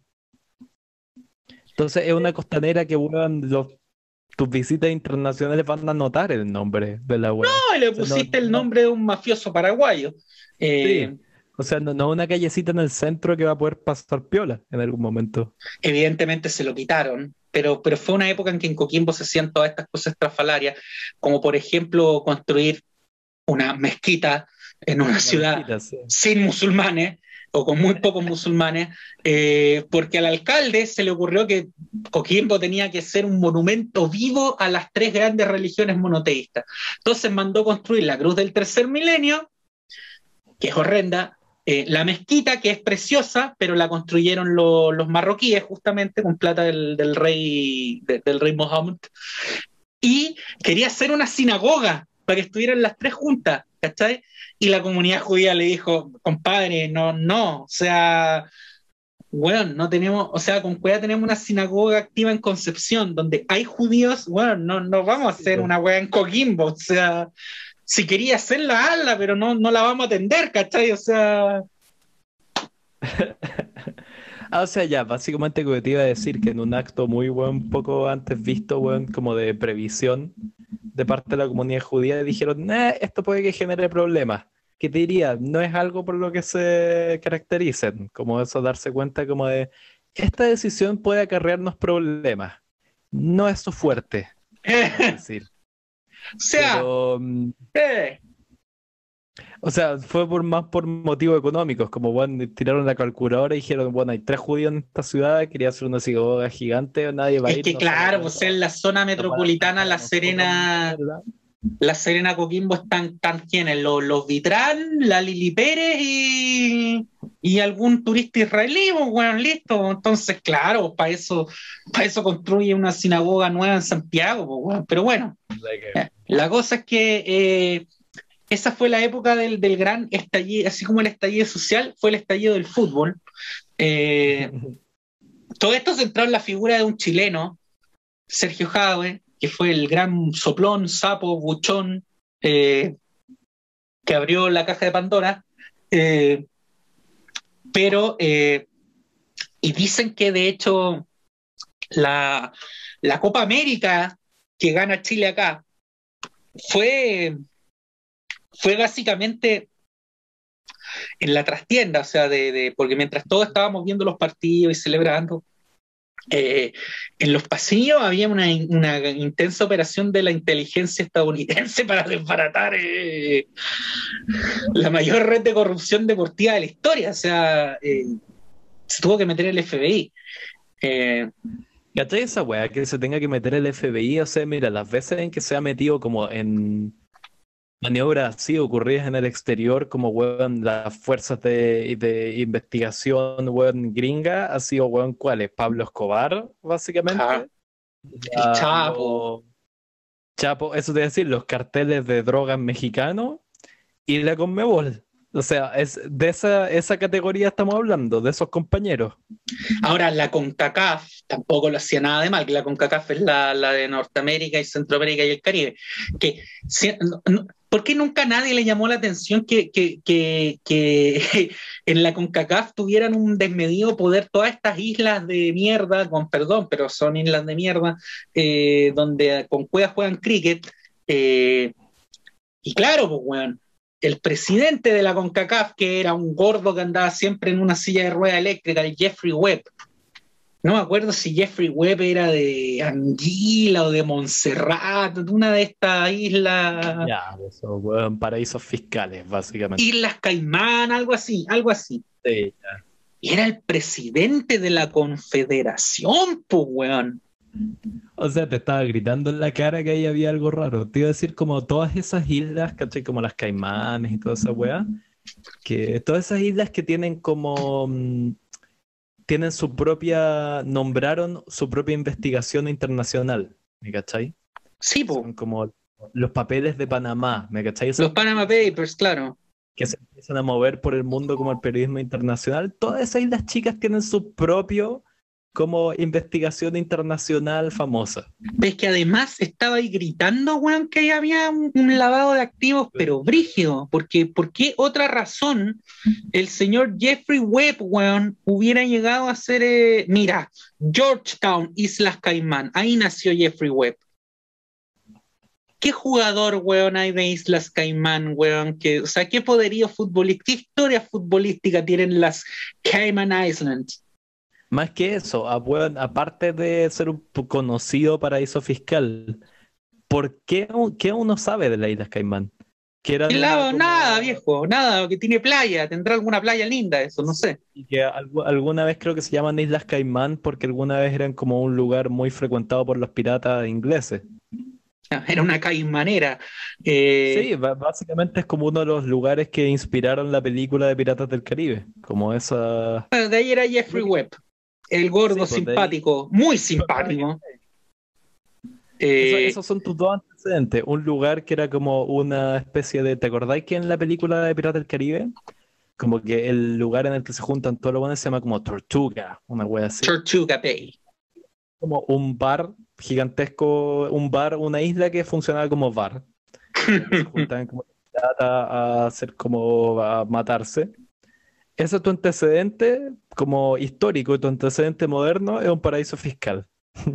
¿Qué crees que va a pasar ahí? Bueno, eh, Jeffrey Webb sucedió a otra, otra gran figura que también, eh, don Alfredo Howitt Vanegas de Honduras. Eh, mira, Honduras tiene un poquito más, un poquito, un poquito más de tradición futbolística que, que las Islas Caimán, porque cualquiera. Es un país compuesto, te diría, no es una. Claro. Eh, o las Islas Caimán. Y, claro, el señor este, Howitt eh, fue eh, designado en 2015 como presidente interino eh, para, para después de, que estalla todo este escándalo, presidente interino de la... perdón, me, creo que tuve una confusión el, porque Jeffrey Webb sí es de Islas Caimán y todo eso, pero yo lo describí como el gordito simpático que iba en una, en una este, silla de ruedas eléctrica. Y ese era Chuck Blazer.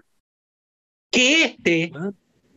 justo con Jeffrey Webb, Chuck Blazer que tiene un nombre de, Eso te iba a decir, tiene nombre como de, apostador de las del hipódromo. Pero de mierda, o sea, Chuck Blazer te lo conocí en un casino en Vegas, pero mal, ya. Chuck Blazer... Pero ni siquiera el mismo casino, Chuck Blazer lo conocí en el estacionamiento del casino de Las Vegas. los motivos por los que uno va a pata al estacionamiento. Chuck Blazer fue el hardware gringo. Pero fue el soplón que. Soplón también forzado, porque a toda esta gente no es que un día vieron la luz y dijeron, puta, se me apareció el Señor y quiero decir la verdad. Me cansé de ganar plata. No, no, no. O sea, fue porque los pillaron y les dijeron, compadre, ya. La diferencia es que Chuck Blazer, Chuck eh, Charles Gordon Blazer, mira, de Queens, nació en Queens, murió, alcanzó a morir, hizo la gran grondona porque murió de cáncer colorectal en 2017. Evidentemente no, no, alcanzó a, murió antes de ser sentenciado.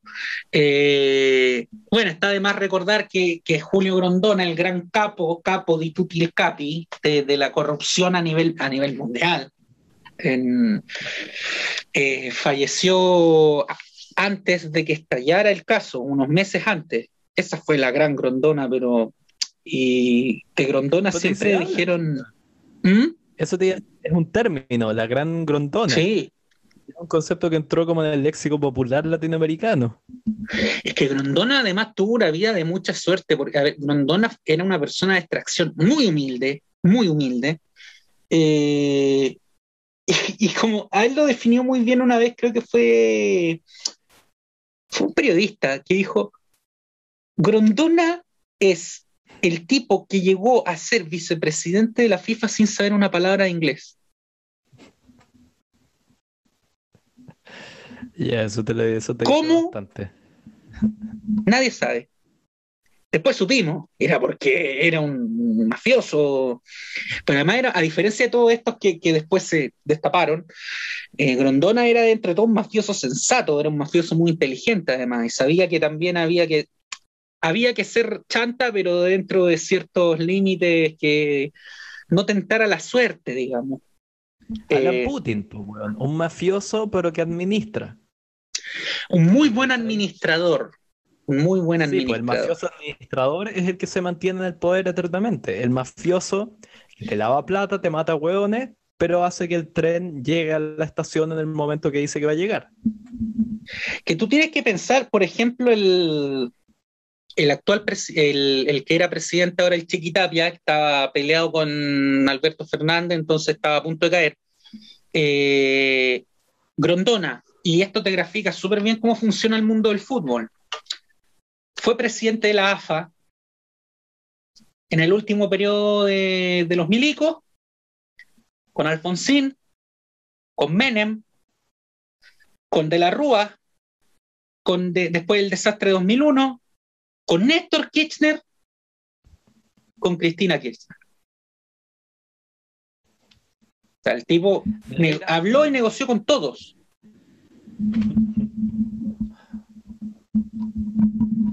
Qué horror, weón. Oye, pero ya, mira, así como para, la recta final de esto, porque ya hablamos de todas como las corrupciones que ocurrieron antes, pero hay una que yo creo que está por ocurrir aún, que está como gritándonos todo en la cara, que es este Mundial de Qatar. Ahí quería llegar.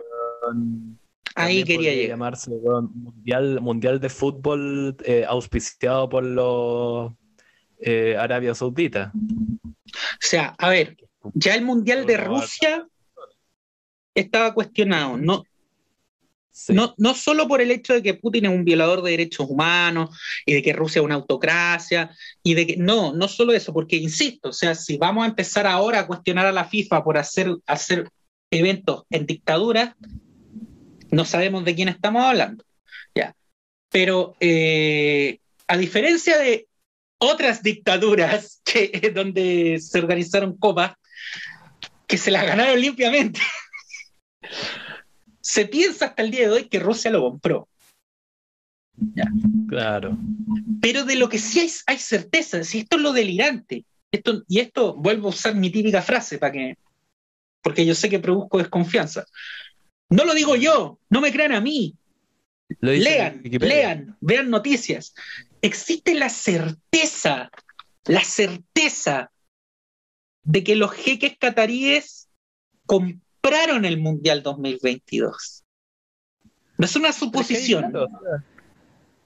O sea, certeza o no es muy simple. Si lo, ya la compraron y si les decís que no, los cataríes, que además están, son toda una alianza económica con Arabia Saudita y los Emiratos, te dicen, ah, entonces no más petróleo para Estados Unidos.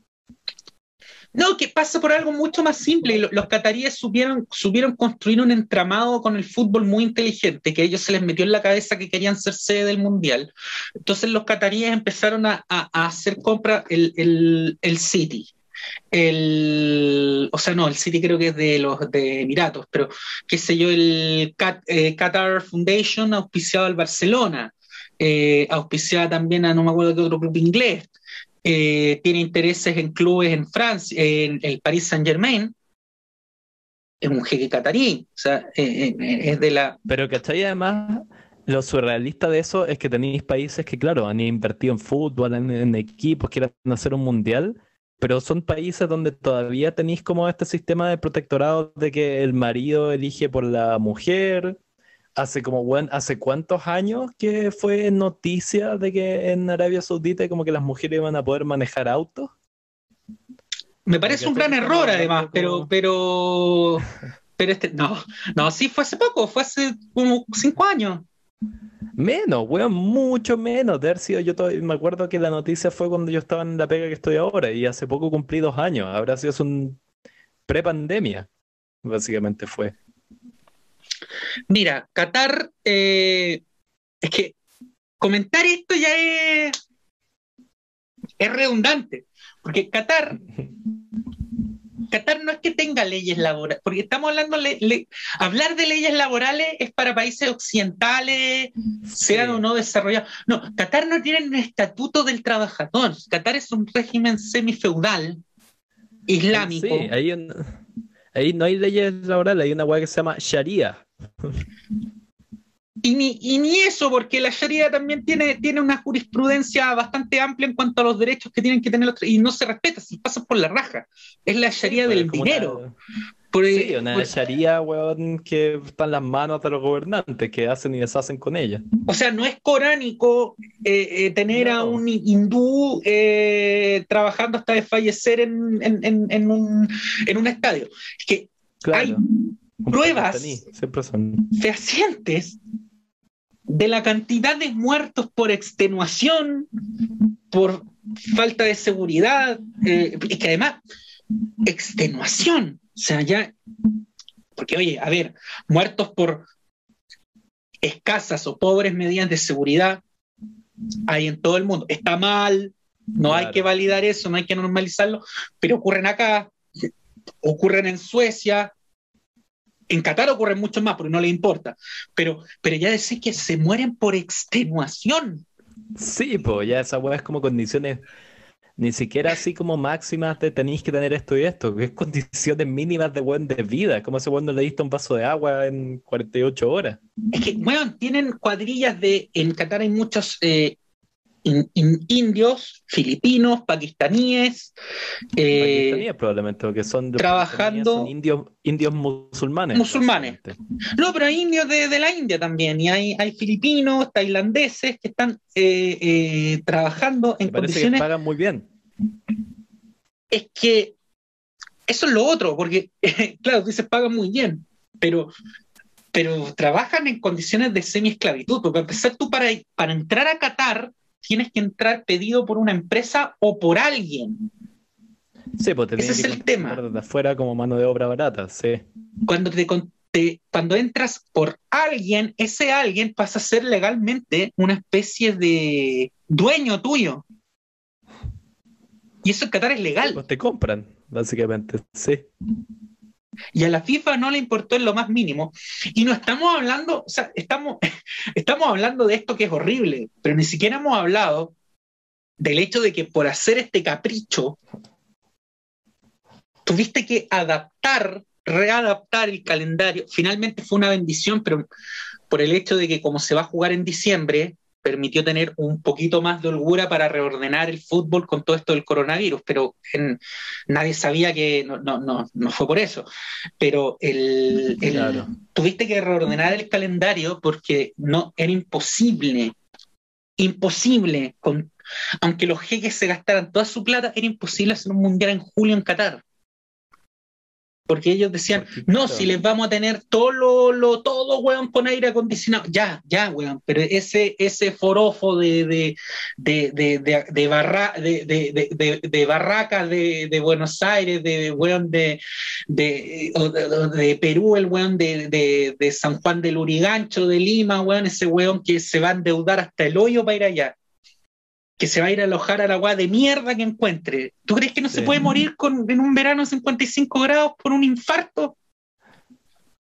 No, además, o sea, mira, te digo una weá, ese mundial de Qatar, mira, puta, yo me manejo más las condiciones de vida en Arabia Saudita, que es como el más rico, la monarquía más rica, pero Qatar, los Emiratos son básicamente estados satélites de los saudíes, que son los que tienen la ayuda, básicamente esos, esos países como que hasta donde yo sé es semi, ¿cachai? El alcohol es semi legal, el carrete está prohibido para los nacionales, pero los turistas sí. O sea, mira, la pura mezcla, como lo que tú decías, ¿cómo vaya a hacer convivir un país profundamente islámico, ¿cachai? Con una en el que el gobierno, hasta el gobierno y la religión son uno, ¿cachai? No hay separación de la iglesia y del Estado, el gobierno usa la religión para gobernar y una cuadrilla, weón, de hooligans ingleses o como tú decís, de mm, argentinos de la boca, carreteando toda la noche porque, porque su país, weón, goleó a Alemania. ¿Cómo claro. convivir esas y por, y por mucho que tengáis a, a los a los nacionales, digamos, aislados de las influencias extranjeras, pero durante un mes, en algún minuto se te van a juntar, ¿cachai? Se te van a eh, juntar y cuál es la manera que vaya a tener de, separarlo? Agarrarlo a tiro. Esa bueno va a tener... Imposible que no termine con sin muertos weón, locales. no, y esto, esto te ponía un, un, tema, hoy día ya no es, no es tanto porque Qatar Qatar ya tiene un acuerdo de paz con Israel, pero justamente cuando, cuando se, se anunció la sede, una de las preguntas fue que, oye, ¿y, si clasifica Israel? Que no vaya a dejar entrar a los... Sí, pues, no vaya a dejar entrar a los judíos. Sí, pues. O sea, que ya, era algo muy improbable, ya, que clasifique Israel al Mundial, rarísimo, pero ya, como, como en general somos yetas, ya, imagínate que clasifica, clasifica. Ya, ¿qué? ¿Qué? ¿No vaya a poner, weón, no van a poder ir con kipá, weón? No, no van a poder... Eh, o sea, si un judío ortodoxo quiere ir a ver a su selección a Qatar, que está cerca, ¿no va a poder ir?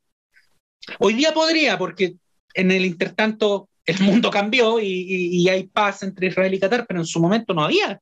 Y como dices tú, estaba el tema religioso, que ¿Cómo hace, weón, con, con, qué sé yo, un, grupo de amigas suecas, weón, quiere ir al mundial a huear? Ahora más, más, más que nunca, después de que termine toda esta weá de la pandemia, o sea, la gente va a andar desatada. ¿Qué le va a decir a las suecas, weón, que se pongan burka, weón? O sea, para empezar le van a quedar chicas las burkas. Yo no sé si tenéis burkas para mujeres de un metro ochenta y cinco. Y el weón, claro, si va, va a ser un desastre absoluto. Es como si un poco ya nosotros nos reímos de que la FIFA le importa un hoyo y hace mundiales donde sea, pero también es una weá de criterio. Lo mismo que tú decís, en lugares así como que no tenéis las condiciones climáticas para hacer deporte de alto rendimiento.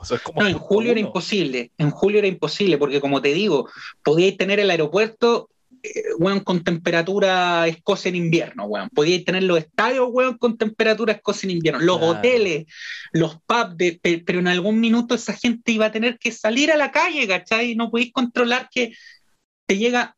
Además que estamos hablando de un país enano, que queda enano al lado de Uruguay. es, un país pues, enano. punto en el mapa. O sea, weón, busca Qatar en un mapa y es un punto yo no sé si Qatar tiene 3 millones de habitantes, no creo, no creo que tenga 3 millones, de tener menos.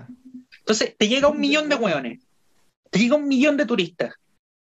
Eh, eh, eh, ¿cómo, ¿Qué cuerpo policial va a controlar que esa gente no se desmadre y no tengáis muertos por infarto, muertos por, por, por, coágulos cerebrales, weón, que se te, oye, unos sacos de weón, la típica, se fueron a un, para ahorrar, rent a car, weón, no, lo manejo en el desierto, se quedaron en pana, weón, ahí, pa, murieron quemados, Se lo comieron los buitres, claro. Se lo comieron los buitres, weón. O sea, sí, lo, que tú decís, piénsalo así, tenía un ya, supongamos que tiene 3 millones.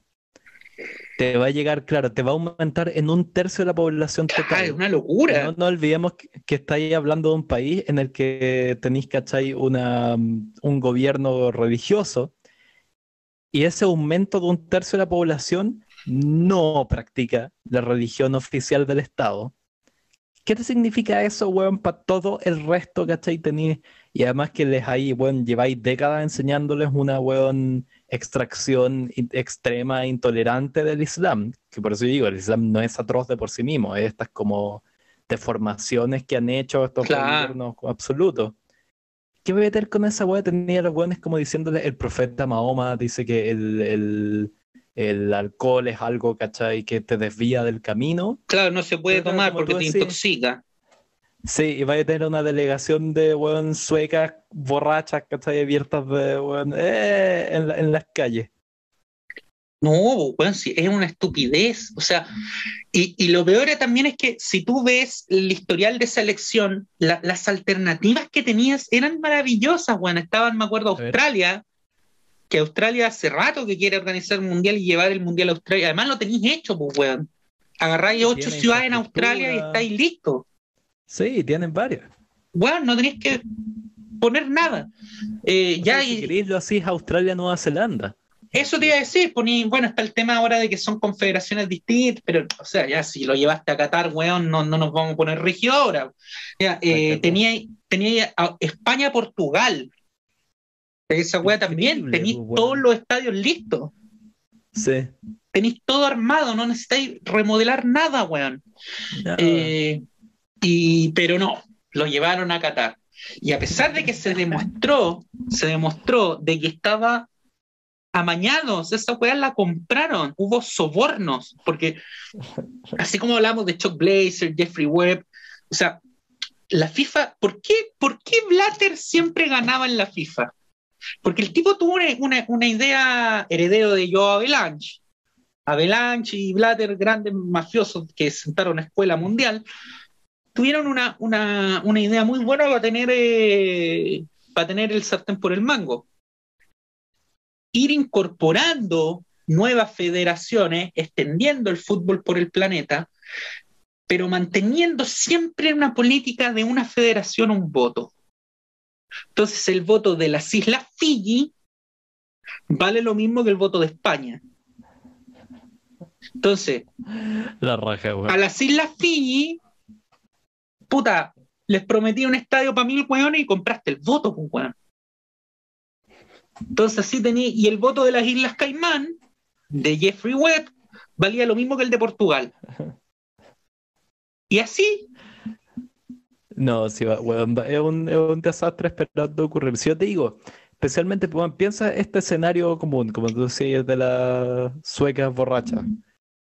O más, más, más común bueno, los, ingleses, que son famosos bueno, por curarse y dejar cagadas callejeras. Tenéis una población local, particularmente los hombres de ese país, al señado, ¿cachai? Que rigidez mental de que no solo el, alcohol, sino que como que las mujeres tienen que ser sumisas y responder. Claro. Y realmente les tiráis un, una manada de inglesas borrachas chillando como llenas en las calles.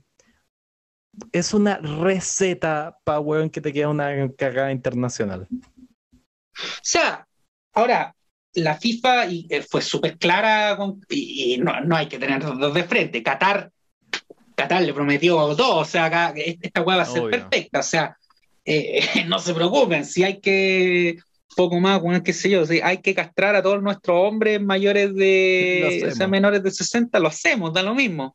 Eh, o sea, es como es como cuando, tú sabes que cuando se hizo el Mundial de Brasil 2014, uno, una de las piedras, que es ridículo, una de las piedras de tope, porque uno de los auspiciadores de la FIFA, al menos en ese tiempo, era Budweiser. Entonces, en Europa es súper. Y en Estados Unidos es lo más normal vender copete en el estadio, si es parte del espectáculo. Especialmente ese pichí gato de cerveza que es la Budweiser, pues, Claro, una cerveza light, ya. Y, pero resulta que en Brasil la ley en ese minuto, producto de los en Brasil había gresca, o sea, no gresca, había, había asesinatos en los estadios. Batallas campales. Campales, con cuchillos, estoques, weón, no, pero en, en, Brasil las bandas criminales iban a arreglar su, su problema a la gradas del estadio. Entonces prohibieron el copete. Lo prohibieron. Hasta que la FIFA dijo, ¿saben qué? Eh, Budweiser es nuestro principal auspiciador en términos de bebidas alcohólicas, así que, bueno, van a tener que modificar la ley. Entonces, se aprobó una ley que es que durante la realización del Mundial iba a ser legal vender copete en los estadios en Brasil. Oh, la FIFA tiene ese nivel de poder, que puede crear una ventana legal de un mes que cambia la realidad del país. por la chucha. Qué notable, weón. No, es Qatar, weón. No tiene cómo salir bien eso, weón. Además, como tú decías, el elemento inesperado de post pandemia, que todo el mundo va a querer como, weón, salir a la libertad, weón. Y... O sea, yo creo que, y espero que sea así, espero que sea así, que de, de, aquí a diciembre de 2022 vamos a querer, vamos a estar puliando todos con todos. Pero, weón, todos con todos. O sea, después de todo lo que hemos pasado, Sí, menos mal. O sea, casi que weón, no sea. Digo una weá, hagámoslo. Mira, vamos a hacer un llamado así como a los dioses. Si es que, weón, de un día para otro este podcast se, viraliza y alguien nos quiere, weón, tirar plata para que hagamos como capítulos internacionales, que nos manden al Mundial de Qatar, weón. Vamos. Quiero ver el desastre, weón. Y estar ahí y comentarlo. Sí, quiero ver el enfrentamiento, weón, entre la cuadrilla de ingleses borrachas, weón, y los fanáticos islámicos. No, y oye, además que uno dice, no, bueno, lo, cambiaron al invierno justamente para evitar estas temperaturas inhumanas. Sí, pero bueno, en invierno hay 35 grados igual al mediodía, o sea, no, no, no. Sí, no. no, no es una condición idónea igual para jugar fútbol. Ni para andar weando. Qatar es un país que si no tuviera petróleo sería un, un, yermo. Claro, no existiría. Sería como una especie de lugar al que sería como una pronto Copec, nomás. Ya, cerremos. cerremos.